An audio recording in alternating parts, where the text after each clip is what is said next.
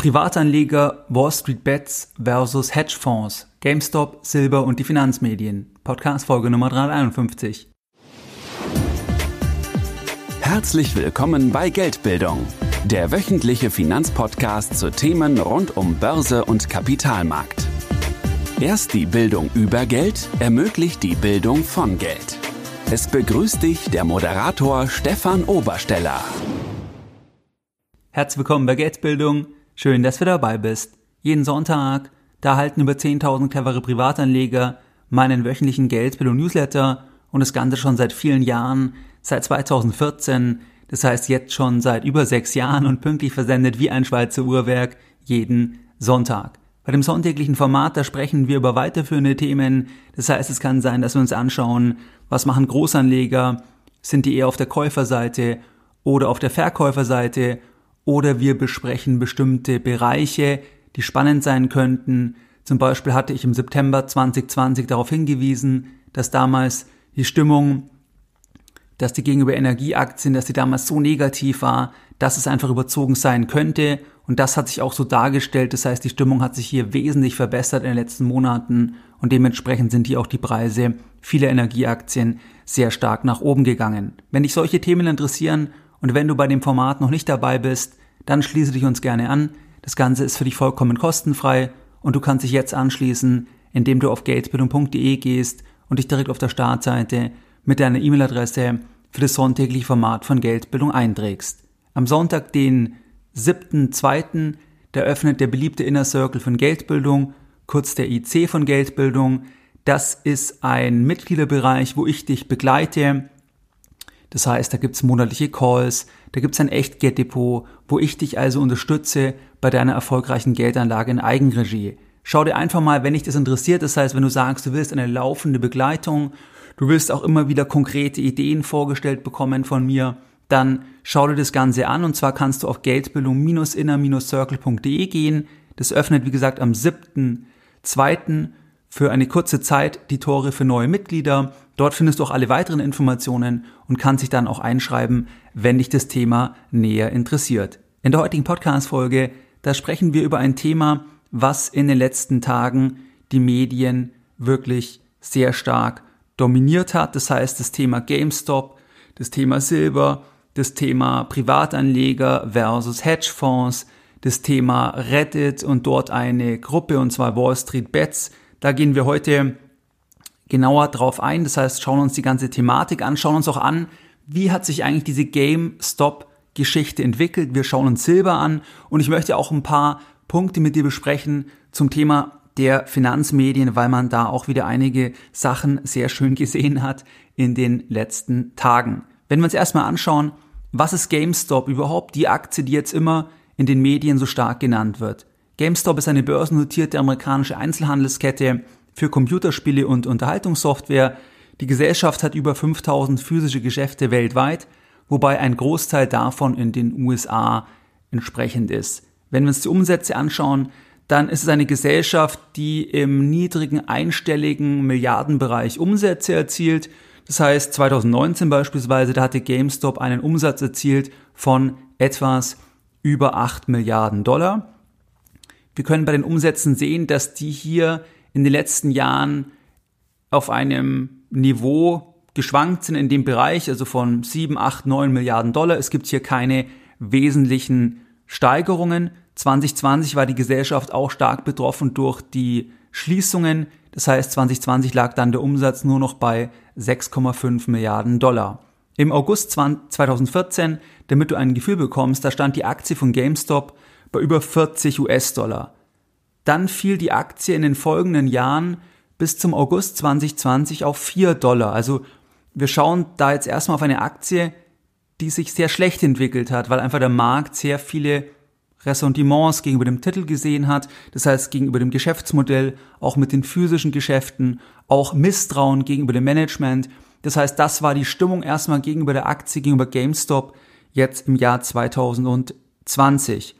Anfang 2021, am 4.1., da stand die Aktie dann bei circa 18 Dollar, also die hat sich schon sehr stark nach oben entwickelt und das Ganze hat dann eine unglaubliche Dynamik aufgenommen und die Aktie stand dann am Höhepunkt am 28.01.2020, da stand die Aktie im Hoch bei fast 500 Dollar. Das heißt also, die Aktie hat sich mehr als verhundertfacht in wenigen Monaten. Wenn wir uns mal die Börsenbewertung anschauen, dann ist es so, dass per 1.12.2020, dass die Gesellschaft circa 70 Millionen ausstehende Aktien hat und dann kommst du einfach auf die Börsenbewertung, indem du die Aktien multiplizierst mit dem jeweiligen Aktienpreis und dann siehst du, dass dann die Gesellschaft in der Spitze mit über 35 Milliarden Dollar an der Börse bewertet war.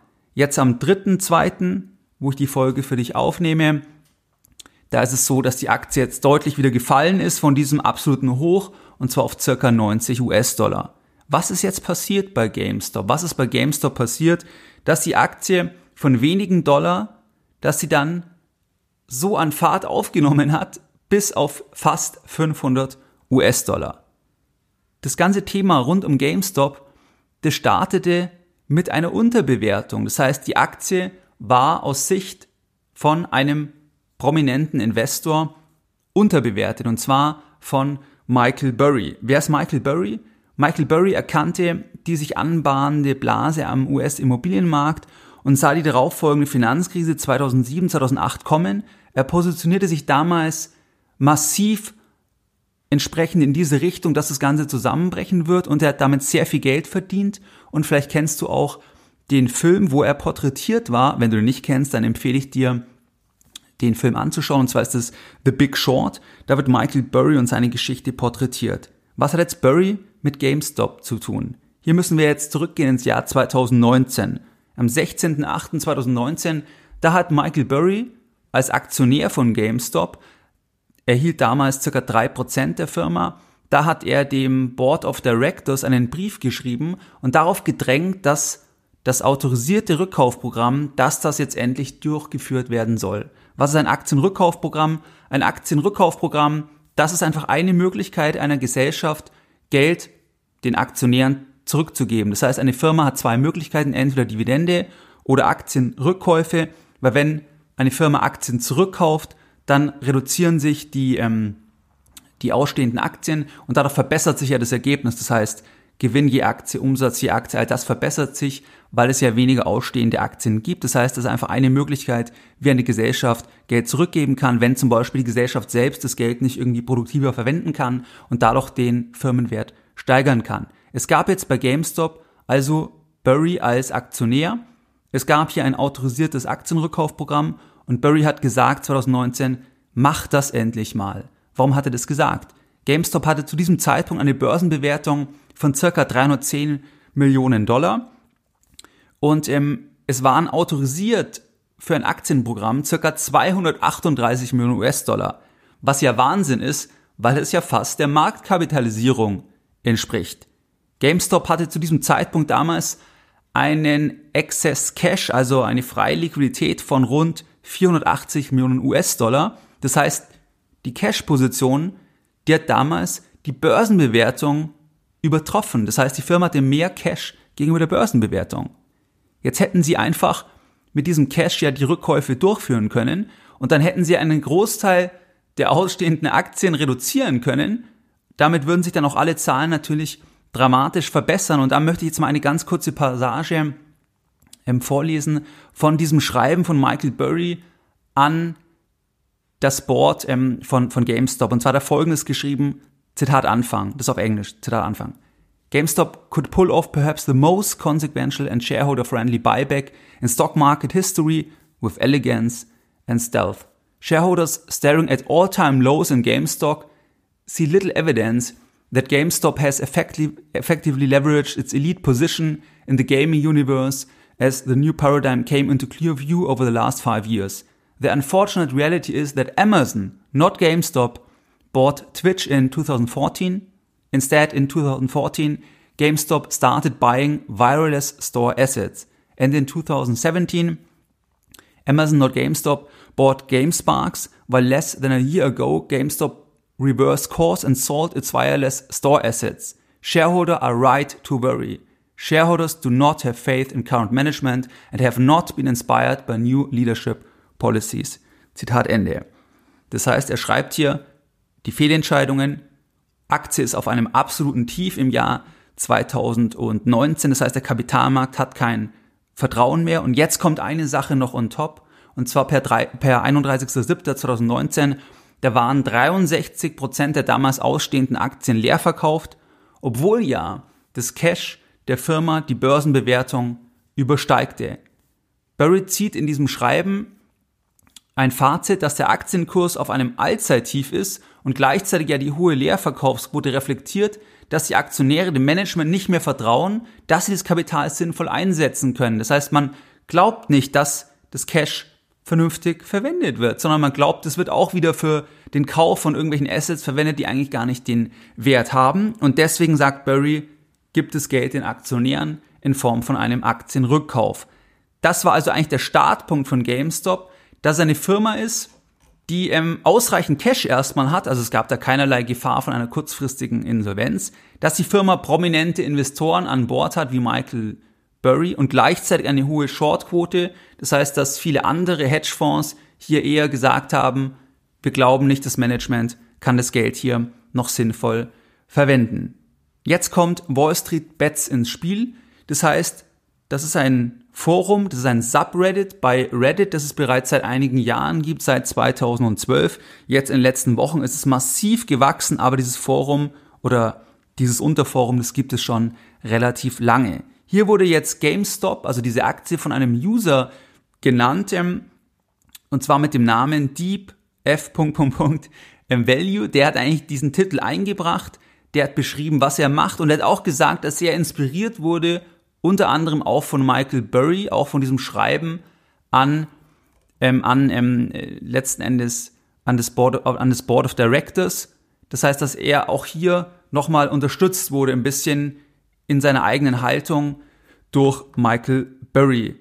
Dieser User, der hat dann einfach dokumentiert, dass er halt sagt, dass es hier eine riesige Shortquote gibt, aber eigentlich die Gesellschaft unterbewertet ist und dass es hier die Möglichkeit gibt, dass es halt dann auch möglicherweise einfach steigende Preise gibt und dass einfach die sich dann auch eindecken müssen, die Leerverkäufer, weil das ist das Wesen von dem Thema Leerverkaufen, dass wenn die Kurse steigen, dass irgendwann dann die Leerverkäufer sich eindecken müssen. Vielleicht an der Stelle nochmal, was ist überhaupt ein Leerverkauf? Ich hatte dazu schon mal eine Podcast-Folge gemacht. Ein Leerverkauf, da leiht sich ein Hedgefonds beispielsweise, der leiht sich die Aktien zu einem bestimmten Preis, der leiht sich also GameStop-Aktien, verkauft diese am Markt und wartet dann, dass er irgendwann die Aktien wieder günstiger zurückkaufen kann. Und dann ist die Differenz der Gewinn abzüglich noch von einer Leihgebühr. Das heißt, der, der die Aktien hat und verleiht, der möchte ja auch etwas haben. Das ist das Thema vom Leerverkaufen. Wenn jetzt aber die Aktie weiter steigt, dann kann das Risiko für den Leerverkäufer enorm werden, weil der Leerverkäufer, der muss ja irgendwann die Aktie wieder zurückgeben. Also irgendwann muss er die Aktie am Markt wieder kaufen und eigentlich will er ja die Aktie günstiger am Markt zurückkaufen. Wenn jetzt aber die Aktie steigt und steigt und steigt, dann reicht irgendwann die Sicherheitsleistung nicht mehr oder der Hedgefonds, der Shortseller kann sich das nicht mehr leisten und muss dann kaufen. Und wenn jetzt ganz viele auf fallende Kurse setzen, es dann aber nicht eintritt, sondern die Kurse steigen, dann kann das Gegenteilige eintreten, dass es eine richtige Dynamik nach oben gibt. Das heißt, dass dann ein sogenannter Short Squeeze einsetzt. Das hatten wir auch sehr prominent bei den Volkswagen Stammaktien. Das heißt, wenn du das mal anschaust, die Volkswagen Stammaktie im Chart, im langfristigen Chart, dann siehst du einen Spike und das war genau das Thema auch von einem Short Squeeze. Das heißt, ein Short Squeeze ist sehr selten, aber wenn der Short Squeeze eintritt, dann hat der Short Squeeze eine enorme Macht, weil plötzlich ganz viele gleichzeitig kaufen müssen, sich eindecken müssen, und sie auch vielleicht gezwungen werden, sich eindecken zu müssen, weil die Sicherheitsleistung nicht mehr reicht, weil sie eigentlich auf fallende Kurse gesetzt haben. Das heißt, das ist ein bisschen das Thema vom Leerverkaufen und auch von dem Thema ähm, Short Squeeze, dass dann sich viele gleichzeitig eindecken müssen. Dieser User, der hat also die Idee in diesem Forum präsentiert, der hat auch offenbart, dass er hier wirklich massiv darauf setzt, dass die Preise steigen werden. Schon vor circa einem Jahr gibt es da die ersten Einträge. Das heißt, er hat für circa 50.000 US-Dollar Call-Optionen gekauft auf GameStop und zwar mit Fälligkeit im Januar 2021 mit einem Strike-Preis, also mit einem Ausführungspreis von 8 US-Dollar. Und das war zum damaligen Zeitpunkt ein sehr hoher Strike-Preis. Also die Option war weit aus dem Geld, weil der Kurs war damals ja weit unter 8 Dollar. Das heißt, es war eher unwahrscheinlich, aber er setzte damit, also dass er, dass quasi die Option ins Geld kommt, aber er setzte damit besonders offensiv darauf, dass die Preise steigen werden, weil er dann besonders viel mit dieser Option verdienen kann. Er hat also immer das weiter dokumentiert und mit steigenden Preisen in 2020 zum Jahresende hin bei GameStop, da haben sich natürlich auch viele User dann inspirieren lassen, haben sich dann angeschlossen der These, dass einfach das auch dann hier ein riesen Short Squeeze werden kann. Da gab es dann noch weitere Einträge von anderen, die den Case dargestellt haben. Einfach, was wir jetzt besprochen haben, Unterbewertung, Leerverkäufer, dass es hier wirklich eine richtige Dynamik nach oben geben kann. Aber wichtig, Ausgangsbasis ist hier die Unterbewertung und dieser User, der das gestartet hat, der auch einen YouTube-Kanal hat, der hat dann auch bei Rückschlägen immer weiter das gehalten. Also der hat wirklich extrem dran geglaubt, der hat einfach diese Call-Option weiter gehalten und das hat sehr viele dann inspiriert und da ist ein bisschen dann Dynamik reingekommen und diese Bewegung aus meiner Sicht hatte dann verschiedene Komponenten. Das heißt, ein bestimmter Teil da ging es wirklich darum, dass man dann die Leerverkäufer zwingt, dass sie sich eindecken müssen. Das heißt, es war dann bei einem bestimmten Teil der Bewegung, das war dann eine Art Occupy Wall Street 2.0, nur etwas cleverer, weil man hier dann noch Geld verdienen kann. Aber es ging dann nicht nur um das Geld verdienen, sondern es ging auch bei einem bestimmten Teil wirklich darum, wir kaufen die Aktien, wir kaufen das dann nach oben, damit wir es den Leerverkäufern zeigen, damit wir die zwingen, dass sie sich eindecken müssen. Das heißt, das war auch ein Element, was natürlich extrem stark ist, weil gleichzeitig ist dieses Forum massiv gewachsen und wenn du denkst, wenn es nicht um die Bewertung geht, respektive wenn Leute sagen, mir ist es egal, ob ich das Geld verliere, sondern ich will einfach dabei sein, ich kaufe mir da eine Art Ticket, dass wir gemeinsam als Kollektiv, als Privatanleger, Schrägstrich Kleinanleger, dass wir hier die in Anführungszeichen Wall Street, dass wir die rausdrängen, dass wir denen Milliardenverluste bringen, weil die müssen sich dann eindecken und wir sind als Kollektiv, als Gemeinschaft organisiert über das Internet, sind wir massiv stark. Das war auch eine große Komponente, aber auch natürlich das, dass man dann Geld verdienen will und wenn dann die Preise steigen, dann hast du eh das Thema FOMO, Fear of Missing Out, dass dann neu dazukommen, es wird mehr berichtet und dann hast du halt einen absoluten Spike nach oben auch gesehen. Das war so ein bisschen der Hintergrund. Und ähm, in dem Forum sind mittlerweile jetzt über 8 Millionen Menschen. Und Ende, 2021, äh, Ende Januar 2021, da kam dann richtig Dynamik rein. Das heißt, es hat sich halt im letzten Jahr, gegen Ende des letzten Jahres schon aufgebaut. Durch den User, der das berichtet hat, und andere halt das nachgemacht haben und dann auch immer reicher wurden, weil die Aktie ja schon gestiegen ist. Und dann ist es so, dass dann richtig Dynamik reinkam. Und zwar hatte am 26.01. Da hatte Elon Musk getwittert, GameStonk. Dann hat er am 26.01. ein Tech-Milliardär, den Nachnamen kann ich immer nicht aussprechen, ich sage nur den Vornamen, und zwar der Jamath, der ist auch sehr verfolgenswert auf Twitter. Der hat getwittert, dass er Call-Optionen gekauft hat auf GameStop. Vorher hat er umgefragt, also, also eine Umfrage gemacht oder gesagt, sagt mal, was sind hier die besten Sachen? Dann wurde oft da der Titel GameStop genannt, weil da waren wir ja schon mittendrin, wirklich in dem Thema, dass hier die Preise massiv gestiegen sind, also vervielfacht in ganz kurzer Zeit und sich auch das Narrativ ähm, oder die Überlegung aufgebaut hat, um jeden Preis drängen wir hier die Leerverkäufer raus. Und dann hat er das getwittert am 26.01., dass er hier einfach das waren für ihn kleinere Beträge, ähm, ich glaube eine halbe Million Dollar, also der ist Milliardär, für den sind es dann Peanuts, ähm, hat er hier eine Call-Option gekauft, der hat aber auch sehr viel Reichweite ähm, und ähm, dann hatten wir den Spike gesehen am 28.01. Er hatte das dann auch gleich wieder geschlossen, äh, diese, diese, ähm, diesen Einsatz und hat es auch dann ähm, gespendet. Und zwar auch jetzt für kleinere Unternehmen, die einfach durch den Lockdown betroffen sind.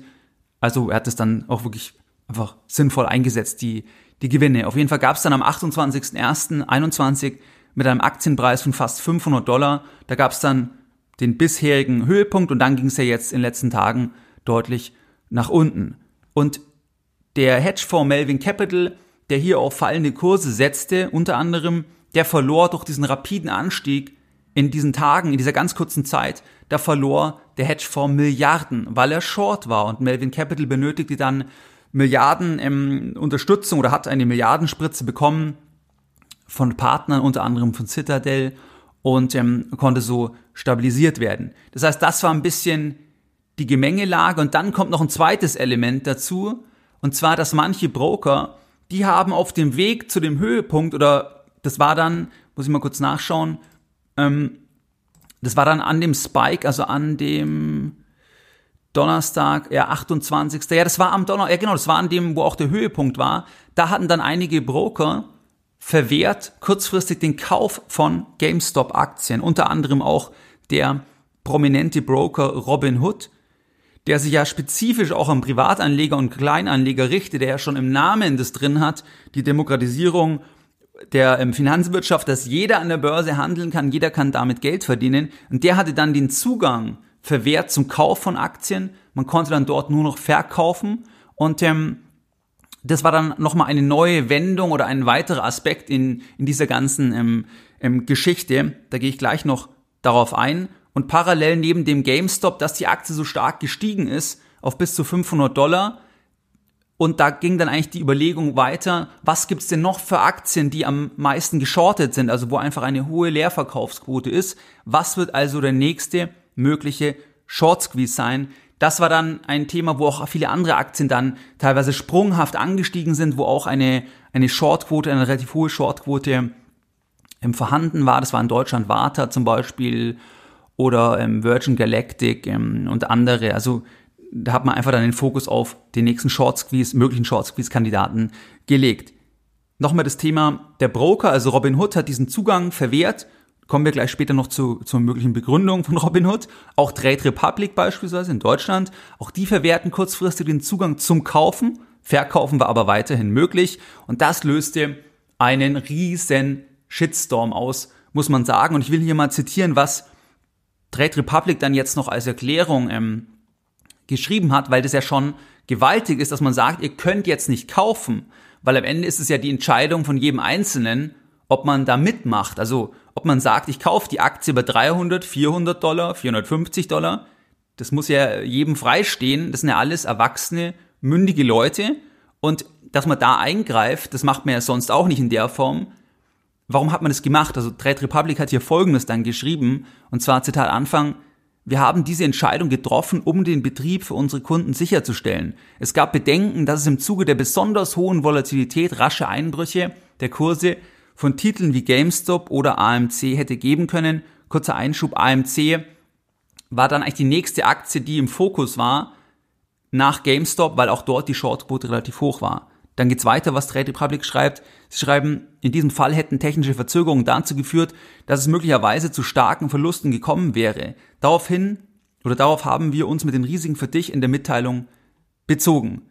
Im Wesentlichen haben die Anzahl der Orders von sechs Titeln die Systeme überlastet. Allerdings wollten wir Verkäufe weiterhin ermöglichen. Es war uns wichtig, Kunden, welche diese sehr volatilen Aktien hielten, die Möglichkeit zu geben, die Aktien zu verkaufen, um Gewinne mitzunehmen oder Verluste zu begrenzen. Das hat Trade Republic hier an die Kunden raus ähm, gesendet und ähm, wirklich ein Shitstorm und marketingtechnisch aus meiner Sicht ein absoluter Super-GAU, weil es den Anschein erweckte, dass man diese, diese Bewegung stoppen will, diese Bewegung, die gerade dabei ist, die Leerverkäufer in Anführungszeichen aus dem Weg zu räumen, dass die die Ruder streichen müssen, dass die sich ganz teuer eindecken müssen, dass man dann sagt, auf dem Höhepunkt, jetzt dürft ihr nicht kaufen. Also marketingtechnisch erstmal enorm schlecht, weil ich ja gleichzeitig eigentlich mich so positioniert habe als Broker, dass ich für die kleinen Leute, für die Privatanleger ähm,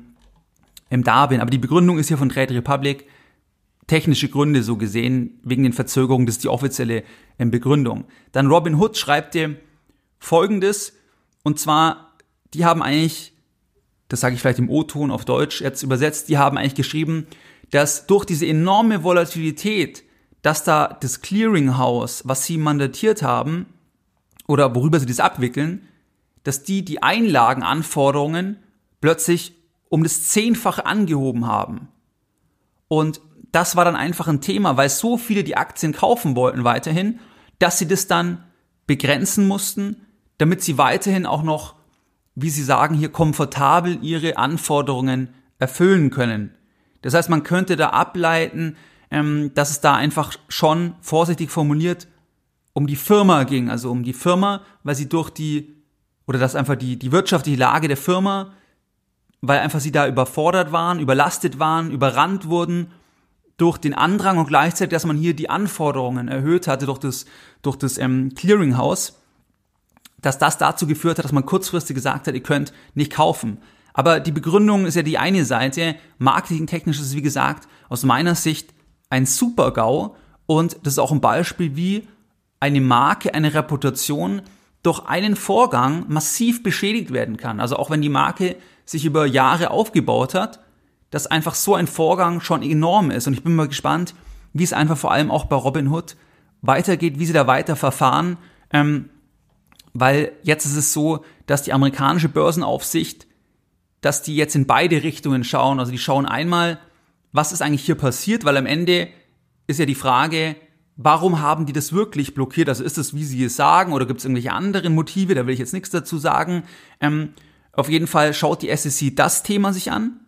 Stichwort Zugang beschränken, weil am Ende ist dann die Aktien, sind die betroffenen Aktien ja deutlich gefallen, weil die Anleger, die dort Konten hatten, ja gar nicht mehr kaufen konnten. Also bei anderen konnte man ähm, kaufen.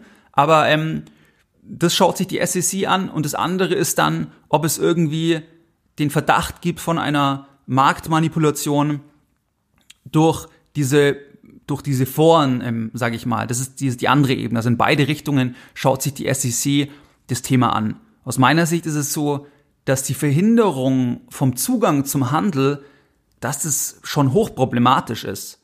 Weil am Ende hat es ja schon den Effekt, dass an, den, an dem Tag einfach Leute nicht kaufen konnten, die kaufen wollten. Und da bin ich gespannt, was da bei dem Thema dann am Ende rauskommt. Marketingtechnisch also ein Super-GAU, wenn ich eine Marke habe, die für die Demokratisierung der Finanzen steht oder dafür stehen will und ähm, dann hier den Eindruck erwecke bei vielen Anlegern, dass ja irgendwie sie auf der Seite ähm, vom Großkapital stehen. Ich sage bewusst jetzt den Eindruck erwecken. Ähm, man muss das Thema dann sich mit im Rückspiegel anschauen, schauen, was da rauskommt. Ähm, aber, aber das ist auf jeden Fall sehr problematisch von der Außenwirkung. Jetzt ist es so, Neben der GameStop, da gerieten dann, wie ich schon sagte, andere Themen ins Visier, ebenfalls Themen, die eine hohe Shortquote haben.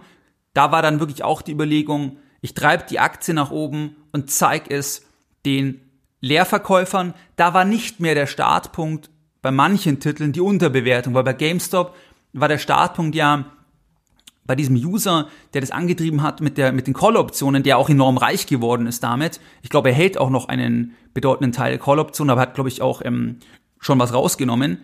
Da war aber nicht dann der Startpunkt zwingend in jedem Fall die Unterbewertung, sondern einfach die Shortquote, dass man da dann wie wild auf alle möglichen Titel gegangen ist, die und die dann nach oben getrieben hat. Und eine hohe Leerverkaufsquote hat ja auch einen Grund oft. Also ich habe ja mal eine Podcast-Folge dazu gemacht, wie man von Leerverkäufen profitieren kann. Im Endeffekt gibt es halt zwei Begründungen. Entweder es stimmt was nicht an der Aktie, also es gibt wirklich einen Grund, das ist ein Betrug oder die Aktie ist vollkommen überbewertet. Oder das zweite ist, dass es eine Chance sein kann, wenn die Leerverkäufer falsch liegen und inhaltlich sich das dann darstellt, weil sie sich dann irgendwann eindecken müssen. Das heißt, das sind die zwei Punkte. Und ähm, es gab dann den Fokus zum Beispiel auf AMC Entertainment, die man dann nach oben getrieben hat und auch viele andere Titel. Dann ging das Thema mit Silber los, dass plötzlich dann überall das Thema Silber aufgepoppt ist, weil da gab es einen Beitrag auch auf diesem ähm, äh, Subreddit und zwar mit dem Titel Silver Biggest Short Squeeze in the World. Silber 25 Dollar to 1000 Dollar. Ähm, das war dann ein Beitrag und dann haben sich ganz viele Journalisten draufgestürzt und generell ging es dann absolut viral, dass jetzt sich diese Leute oder dieses Forum, dass sie sich jetzt hier Silber vorgenommen haben. Und es waren ja Millionen Menschen schon zu diesem Zeitpunkt hier in diesem Reddit organisiert. Und dass da ein bisschen das Narrativ ist, dass es ja immer wieder die Verdächtigungen gibt, die Anschuldigungen gibt bezüglich Silberpreismanipulationen von Großbanken. Und dass man jetzt es hier den Leuten zeigen will, denen, die vermeintlich den Preis manipulieren, und deswegen jetzt alle Silber kaufen. Und die Basis war eigentlich hier dieser Beitrag auf Reddit. Diese konzentrierte Berichterstattung, und es ist vor allem wichtig, die Berichterstattung aus meiner Sicht über Silber, dass man sich hier auf Wall Street Bets bezog, dass alle dann auch noch die GameStop Anstiege in Erinnerung haben und das vielleicht übertragen haben auf Silber. Das hat dann auch den Silbermarkt beeinflusst, weil kurzfristig auch der Silberpreis deutlich gestiegen ist und es einen wahren Run auf physisches Silber gab. Was da jetzt spannend war, dass wenn man sich das Ganze bei Reddit angeschaut hat, also ich habe ganz kurz nach Veröffentlichung von dem Beitrag, habe ich den Beitrag schon gesehen, ähm, wo es um Silber ging und ähm, dann ein bisschen die Reaktionen alles verfolgt. Und wenn man da ein bisschen, also ein paar Minuten dann am Ende in diesem Wall Street Bets Forum gelesen hat, dann hat man festgestellt, dass es da nie um Silber ging. Also die ganzen Journalisten haben sich auf Silber dann bezogen, gesagt, das ist jetzt die nächste Wette, aber man hätte eigentlich nur mal hier reinschauen müssen in das Forum und dann hätte man gesehen, dass es zwar diesen Beitrag gab, aber der las sich aus meiner Sicht eher ein bisschen inszeniert, weil natürlich gibt es vielleicht jetzt auch Leute, die das nutzen wollen. Der las sich eher inszeniert aus meiner Sicht und ansonsten haben viele geschrieben eher, ähm, nein, das ist nur eine Ablenkung, also das war jetzt keine Bewegung in Richtung Silber im großen Stil zu beobachten. Und ähm, das war eigentlich ganz spannend, weil man auf der anderen Seite überall gesehen hat, dass das Thema überall präsent war plötzlich, alle das aufgegriffen haben, aber auch das Narrativ bei Silber gar nicht die gleiche Kraft hatte wie bei GameStop. Bei GameStop, da hat es eine andere Dynamik entwickelt mit dem User, der Recht hatte, ist, ist gestiegen über einen längeren Zeitraum, mehr haben sich angeschlossen. Also da hat sich ja so eine ganze Dynamik enorm aufgebaut, auf diesen Titel konzentriert. Das ist ja auch wichtig, die Konzentrierung auf den einen Titel, weil das hier erst diese enorme Dynamik dann auch entwickelt hat.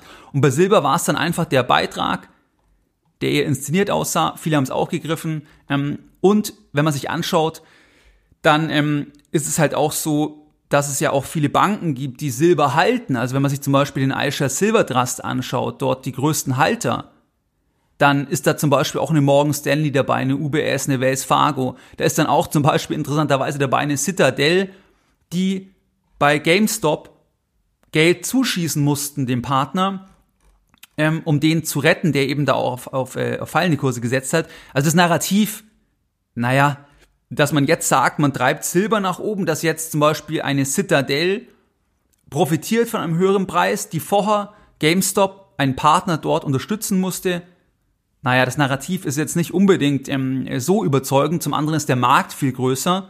Ich will jetzt nicht sagen, dass ich Silber nicht interessant finde. Ich bin selber auch in Silber investiert. Aber einfach dieses Narrativ fand ich enorm spannend. Die Darstellung und wenn man einfach kurz reingeschaut hat, dass sich hier das anders offenbart hat.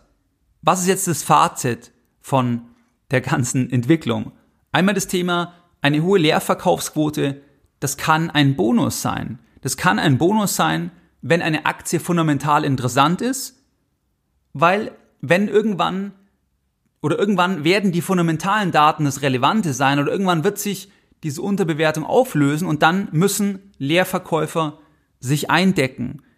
Warum Buffett hat einmal gesagt, dass er überhaupt kein Problem mit Leerverkäufern hat bei Berkshire Hathaway, weil die Leerverkäufer müssen die Aktie irgendwann wieder kaufen. Und wenn die Aktie passt, er glaubt daran, die Aktie ist gut, dann müssen die irgendwann kaufen. Dann können sie ja ein bisschen leer verkaufen, wenn sie wollen, aber die fundamentalen Daten, ähm, die überzeugen am Ende und zwingen dann den Leerverkäufer zum Kaufen.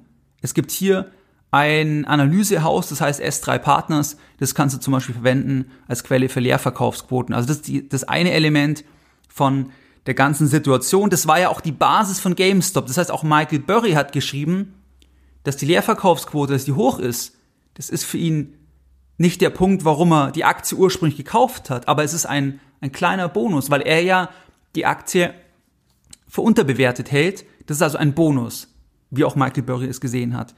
Dann der zweite Punkt, die Macht der sozialen Medien wird unterschätzt.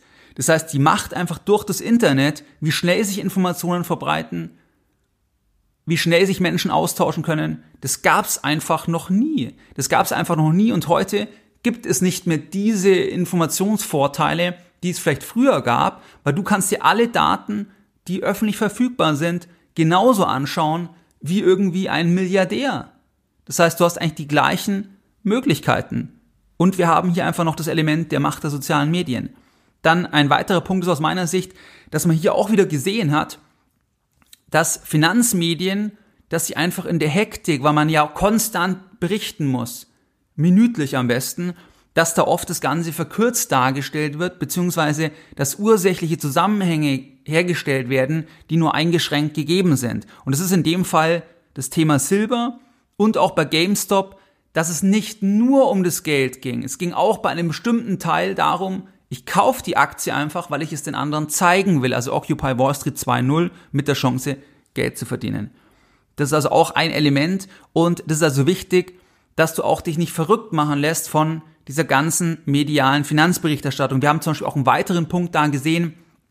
Es gab dann kurzfristig auch einen Abverkauf beim Gesamtmarkt und da war dann, dass manche gesagt haben, ja, die Leerverkäufer, die müssen sich jetzt eindecken, weil sie ja das Geld jetzt brauchen, verkaufen andere Positionen und decken sich dann bei den Aktien ein, die sie vorher eigentlich leer verkauft haben, die jetzt aber so stark ja gestiegen sind. Das kann man ja gar nicht wissen. Das heißt, das ist halt etwas, was dann erzählt wird, aber am Ende kennst du die Motive nicht von jedem einzelnen Marktteilnehmer. Und ob das ursächlich im Zusammenhang steht, der Abverkauf und das Thema Short Selling, das Thema GameStop und andere, das ist offen, aber trotzdem wird es dann so dargestellt. Und da muss man einfach ein bisschen aufpassen, dass man sich da einfach sein eigenes Bild macht. Das halte ich für extrem wichtig. Dann ist das Thema dieser Spekulationswelle, dass eben Titel gekauft wurden, unabhängig einfach von dem Wert, weil GameStop am Anfang Unterbewertung aus Sicht von Burry, aber das war ja bei wenigen Dollar. Und dann ging es ja immer weiter nach oben, dann zieht es immer mehr Leute rein durch die immer stärkere Berichterstattung. Da ist einfach die Gefahr sehr, sehr groß, dass die aller, allermeisten Geld verlieren werden, weil es einfach dann am Ende irgendwann eine Reise nach Jerusalem ist, vor allem dann auch noch bei anderen Titeln, weil man gar nicht mehr schaut, was ist das Ganze wert. Und wenn nicht mehr genügend Leute nachkaufen, nachkommen, die eben auf den Hype aufspringen, dann bist du am Ende der, der die Aktien hält, zu einem Preis, den die Aktie nie wieder erreichen wird, weil es halt ein kurzer Spike war. Sie auch Volkswagen Stammaktie. Das heißt, wenn du da dann irgendwann am Höhepunkt oder nahe vom Höhepunkt eingekauft hast, dann wirst du das Ganze halt nie wieder sehen.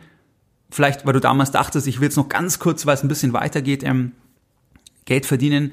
Das heißt, das ist einfach die ganz große Gefahr bei diesen Spekulationswellen. Und wenn du jetzt selbst sagst, ich will auch spekulieren, dann ist immer das Wichtigste bei derartigen Spekulationen, dass du anschaust, da geht es ja dann nicht um das Fundamentale in der weiteren Phase jetzt in dem Beispiel, sondern es geht einfach darum, wie viele Leute kommen noch nach, an welchem Punkt sind wir in dem Hype.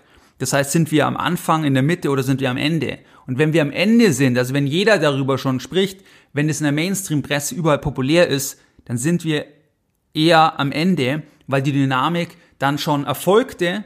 Durch die erfolgte Dynamik wird dann sehr stark berichtet und dann weißt du darauf basierend, dass wir schon ähm, am Ende ähm, eher sind.